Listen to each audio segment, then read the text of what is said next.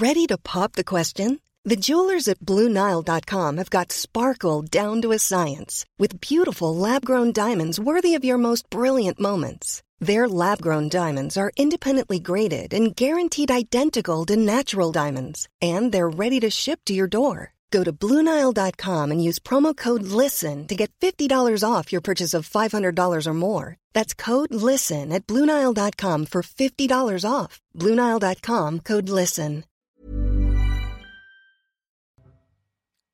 Sprint final pour les deux candidats à la présidentielle. Dernier déplacement, dernier meeting, dernier bain de foule. Emmanuel Macron et Marine Le Pen n'ont plus que quelques heures pour convaincre les Français. Une fin de campagne express. Nos journalistes étaient sur place. En Ukraine, les forces russes ont-elles pris le contrôle de Mariupol? Vladimir Poutine revendique la libération de la ville portuaire, une information qui n'a pas été confirmée par Kiev. Les derniers combattants refusent de se rendre. Ils sont retranchés dans une usine avec des centaines de civils. Le point sur la situation dans un instant. Le président américain juge lui contestable le contrôle de la ville de Mariupol par la Russie. Joe Biden a décidé ce jeudi d'augmenter son aide militaire à Kiev, 800 millions de dollars supplémentaires. Le président des États-Unis jure que Moscou ne réussira jamais à occuper l'Ukraine. Et puis la disparition de Jacques Perrin, l'acteur et réalisateur, s'est éteint ce jeudi à l'âge de 80 ans. L'homme très engagé pour la planète a notamment joué dans Podane ou encore Les Demoiselles de Rochefort pour ne citer que un extrait à la fin de cette édition.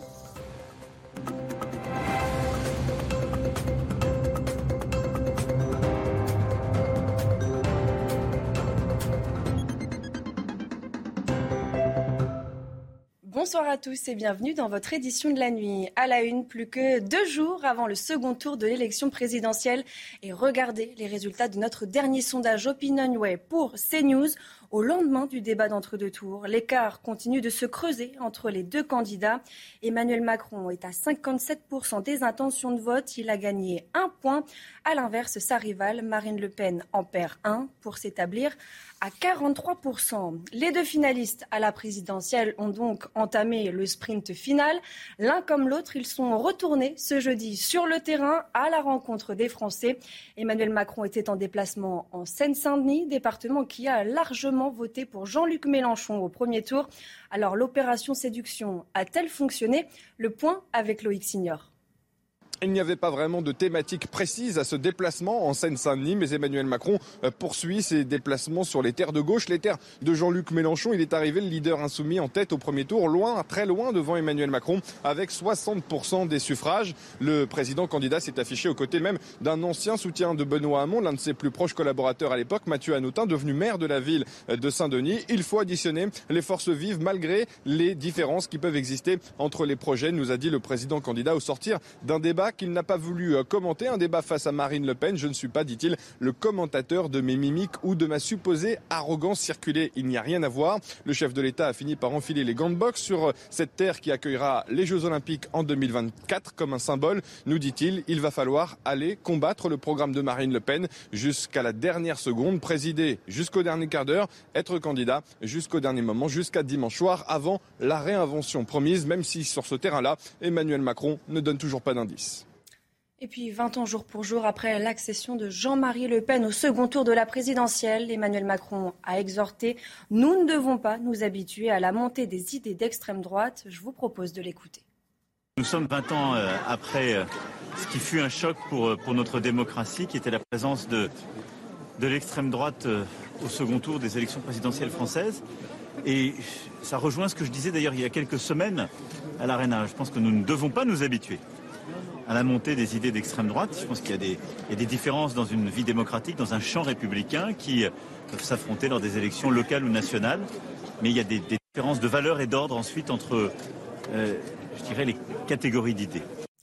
Pour son dernier meeting de campagne, Marine Le Pen a choisi d'aller à Arras, dans le Pas-de-Calais, un terrain déjà conquis par la candidate du Rassemblement national.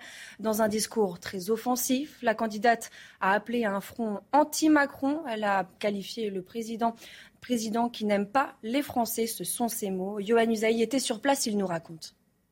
Il n'y a pas de fatalité et encore moins de résultats acquis d'avance. Dans son discours qui a duré un peu moins d'une heure, Marine Le Pen a exhorté les Français à se lever et à aller voter. Dans une longue anaphore adressée au peuple de France, la candidate du Rassemblement national implore les électeurs de demander des comptes et de congédier les dirigeants qui, selon elle, ont ruiné et méprisé les Français. Je suis prête, leur a dit Marine Le Pen, prête à gouverner le pays avec un objectif, lui redonner confiance, message d'espoir et de mobilisation alors que pour l'instant Marine Le Pen est toujours largement distancée par Emmanuel Macron dans les sondages, mais elle le sait, si elle souhaite inverser la tendance d'ici dimanche, elle aura besoin des abstentionnistes, ceux qui ne sont pas allés voter au premier tour. Marine Le Pen de poser ensuite cette question, peut-on confier durant cinq années de plus le pays à un candidat qui hausse les épaules quand on lui parle de l'ensauvagement du pays et quand on lui parle de son bilan qu'elle a une nouvelle fois jugé catastrophique? Ce vendredi, durant la dernière journée de campagne, Marine Le le Pen ira à nouveau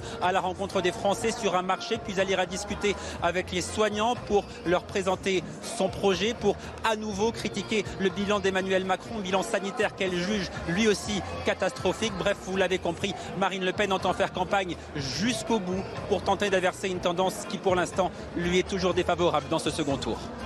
Dans son discours, Marine Le Pen est revenue sur son face-à-face -face la veille avec Emmanuel Macron.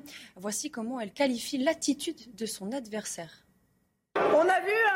Emmanuel Macron nonchalant, condescendant et d'une arrogance sans limite. Un président ne devrait pas se tenir comme cela. Mais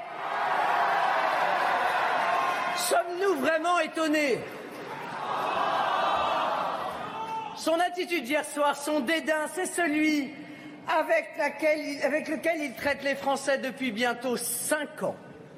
Marine Le Pen, que vous retrouverez ce vendredi dans l'interview politique, la candidate du Rassemblement national va répondre aux questions de Laurence Ferrari et Sonia Mabrouk. Un rendez-vous à ne pas manquer à partir de 8h en direct sur CNews et Europe 1. Après le second tour de l'élection présidentielle, autre rendez-vous à rythmer la vie politique, les élections législatives destinées à élire les députés et renouveler l'Assemblée nationale. À l'approche de l'échéance, Fabien Roussel appelle à une union des gauches. Je vous propose de l'écouter. L'ensemble des forces de gauche doivent pouvoir s'additionner pour gagner et viser une majorité en juin prochain. C'est à portée de main. Nous appelons toutes les forces de gauche à se fixer un tel niveau d'ambition, car notre pays en a besoin. C'est pour cela que je propose de nous retrouver autour d'un contrat de législature avec dix axes de rassemblement qui surtout permettront d'apporter des réponses rapides aux Français concernant leur salaire, leur pouvoir d'achat, leur retraite, l'accès à la santé, à l'école. Mettons en commun ce qui nous rassemble. Un rassemblement que souhaite également Jean-Luc Mélenchon. Le député LFI des Bouches-du-Rhône veut que les gauches soient aussi groupées que possible. Objectif que l'Union populaire soit majoritaire aux élections législatives et qu'il devienne Premier ministre. Jean-Luc Mélenchon s'est exprimé ce jeudi en conférence de presse à la Maison de la Chimie. Ce qui sert, c'est de convaincre. Et donc, c'est la stratégie que nous mettons en partage, l'Union populaire. Nous avons un troisième tour. Pour le troisième tour, nous devons embarquer avec nous le plus possible de gens qu'on pensait que ça servait à rien le coup d'avant. C'est l'unique but. Le reste, c'est des moyens. Des contacts informels ont lieu en ce moment. Ce sont des contacts sans exclusive. Ce qui est en train de s'opérer, c'est une clarification. L'actualité est toujours marquée par la guerre en Ukraine. Kiev réclame l'évacuation de la Syrie d'Azovstal à Mariupol, usine où sont retranchés les derniers combattants ukrainiens. Ce jeudi, Vladimir Poutine a revendiqué la prise de la ville assiégée et ordonné que les militaires restent autour du site industriel plutôt que de donner l'assaut. On fait le point sur la situation avec Laura Cambo. Dans cette mise en scène orchestrée par le Kremlin, le ministre de la Défense russe annonce à Vladimir Poutine une victoire militaire, la prise de Mariupol. Les forces armées de la Fédération de Russie et la milice de la République populaire de Donetsk ont libéré Mariupol. Le reste des formations nationalistes se sont réfugiées dans la zone industrielle de l'usine Azovstal. Sous cette colonne de fumée, le site d'Azovstal, le dernier bastion ukrainien de Mariupol, une zone que Vladimir Poutine, en chef de guerre, demande à assiéger. Je considère que le projet d'assaut de la zone industrielle est inutile. Je vous ordonne de l'annuler. Bloquez cette zone de façon à ce qu'une mouche ne puisse pas passer. La prise de la ville n'a pas été confirmée par Kiev. Hier encore, les Ukrainiens demandaient la tenue de négociations. Selon eux, au-delà des bataillons de soldats présents dans la Syrie, il y aurait aussi des centaines de civils cachés dans un dédale de souterrains. Mariupol est un verrou stratégique pour les Russes. Sa prise permettrait de relier la Crimée aux troupes pro-russes de l'Est de l'Ukraine. Si la prise de la ville est confirmée, ce serait donc une victoire importante pour Moscou. L'évacuation des civils toujours aussi difficile. Ce jeudi, trois bus ont pu quitter le port de Mariupol pour rejoindre la ville de Zaporizhia, avec à leur bord 79 personnes. Pourtant, des dizaines de milliers de personnes sont toujours bloquées dans cette ville ruinée par la guerre, comme l'a confirmé le président ukrainien. Écoutez. Après nos estimations, il y a environ 120 000 civils bloqués dans l'ensemble de Mariupol. Quant au couloir humanitaire, nous travaillons constamment. Et en permanence, des personnes parviennent à sortir de la ville. Récemment, les Russes ont bloqué ce processus. Il y a une voie diplomatique, il y a une voie militaire. Il n'y a pas d'autre moyen. Pour ce qui est de la voie diplomatique, nous avons essayé de passer par la Turquie, par le président Erdogan, s'ils ne veulent pas échanger des personnes directement. Jusqu'à présent, cela n'a pas été fait. Nous avons offert toutes les options aux Russes.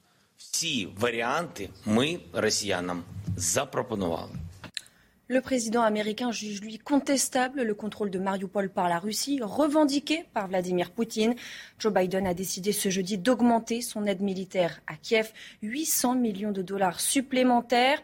Le président ukrainien Volodymyr Zelensky a remercié son homologue américain dans un tweet. Vous le voyez, je suis reconnaissant envers le président Biden et le peuple américain pour le soutien au peuple ukrainien dans la lutte contre l'agression russe.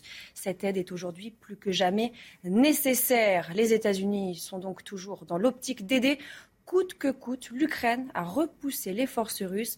Elisabeth Guedel à Washington pour CNews.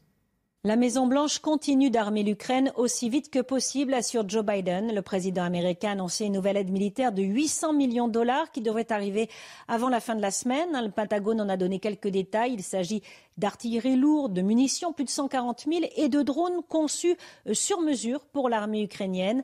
Vladimir Poutine ne réussira jamais à occuper l'Ukraine, affirme encore Joe Biden, pas convaincu que Mariupol est actuellement sous contrôle russe, contrairement à ce que dit le Kremlin. Il n'y a encore, dit-il, aucune preuve. La réponse de Moscou ne s'est pas fait attendre. La Russie interdit l'entrée sur son sol à 29 personnalités américaines, à la vice-présidente Kamala Harris, à des responsables du Pentagone, à des journalistes politiques des médias américains et à Mark Zuckerberg, le patron de Facebook.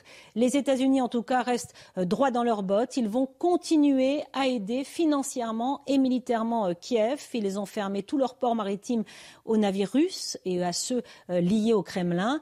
La grande interrogation actuellement à Washington, c'est jusqu'où les Alliés sont prêts à rester unis face à la Russie. Le plus important, répète Joe Biden, c'est de maintenir l'unité.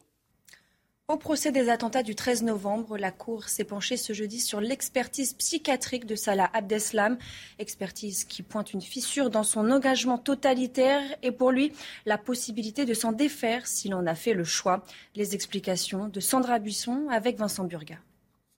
Paraître plus humain, c'était la préoccupation de Salah Abdeslam quand il a accepté une expertise psychiatrique en novembre dernier, alors qu'il la refusait euh, depuis 2016. Face au médecin, il est alors dans le contrôle, montre peu ce qu'il ressent. C'est un humain plutôt ordinaire qui s'est engagé dans la déshumanisation totalitaire, analyse un des spécialistes, qui voit en lui un conflit interne, une ambivalence qu'il dévoile au fil des audiences entre le Salah Abdeslam qui se revendique comme étant un soldat de l'État islamique et Salah Abdeslam qui a renoncé à se faire exploser par humanité, selon ses termes, et qui martèle qu'il n'a pas de sang sur les mains. Pour les psychiatres, l'accusé oscille et a déjà évolué depuis cette expertise, preuve pour eux que le choix est encore possible, soit il s'enferme définitivement dans son idéologie totalitaire, soit il s'en libère et entame une réhumanisation, mais les médecins alertent, cela pourrait provoquer son effondrement dépressif et un risque suicidaire pour les psychiatres. Salah Abdeslam ne pourra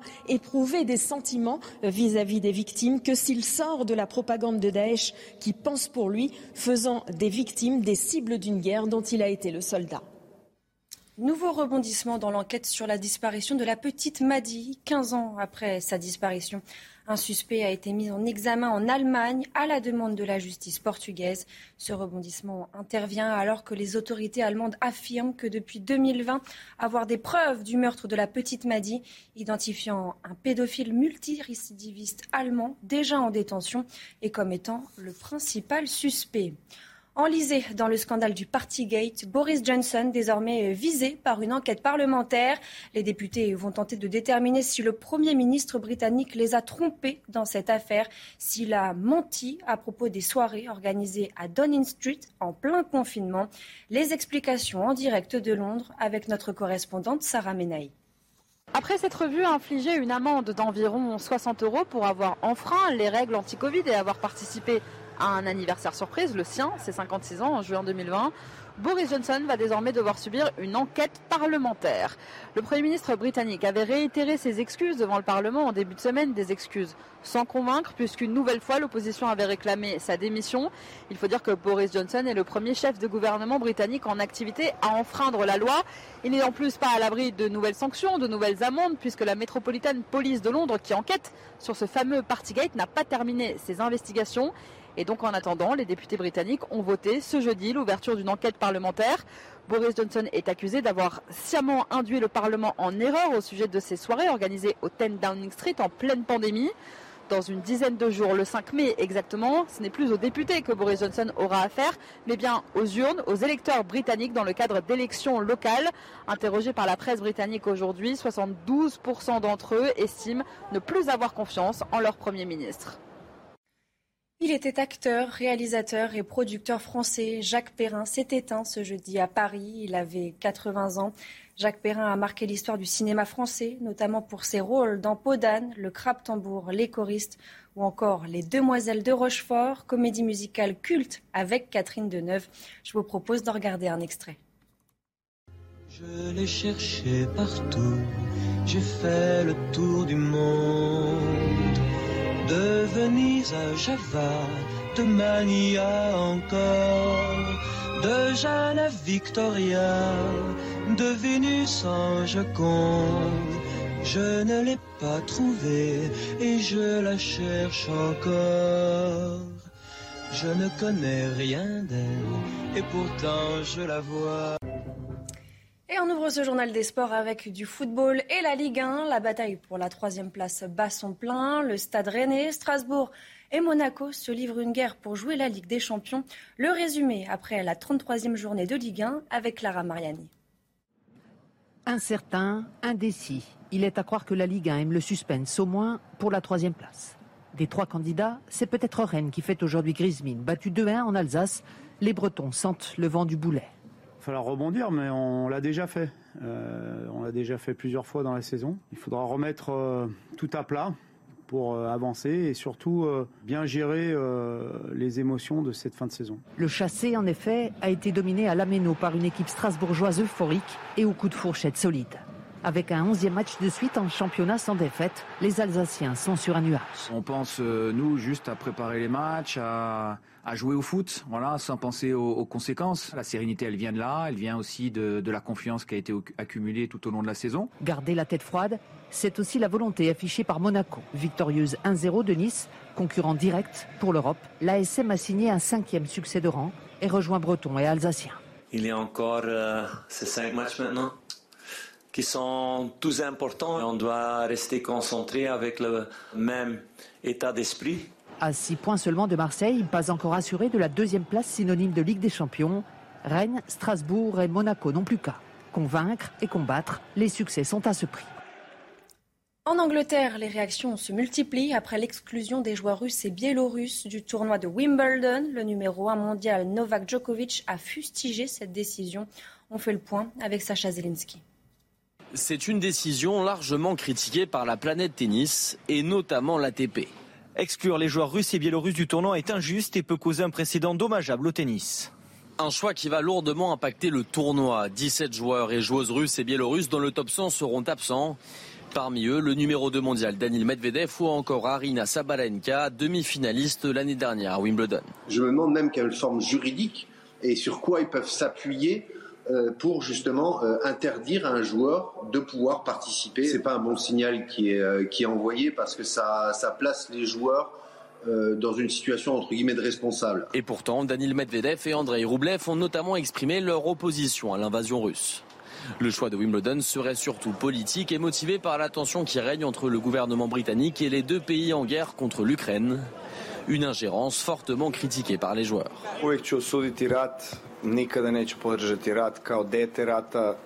ali ne mogu da podržim uh, odluku Wimbledona. Mislim da je suludo. Está claro que es una situación pues muy complicada y, y que también sufre gente que no tiene nada que ver y que no toma las decisiones. Lo que sí que sé es que ojalá se termine ya la guerra. L'organisation pourrait revenir sur sa décision si la situation en Ukraine change sensiblement d'ici le début du tournoi le 27 juin. Sprint final pour les deux candidats à la présidentielle. Dernier déplacement, dernier meeting, dernier bain de foule. Emmanuel Macron et Marine Le Pen n'ont plus que quelques heures pour convaincre les Français. Une fin de campagne express. Nos journalistes les ont suivis. Restez bien avec nous. On y revient dans quelques instants sur CNews. Retrouvez tous nos programmes et plus sur cnews.fr.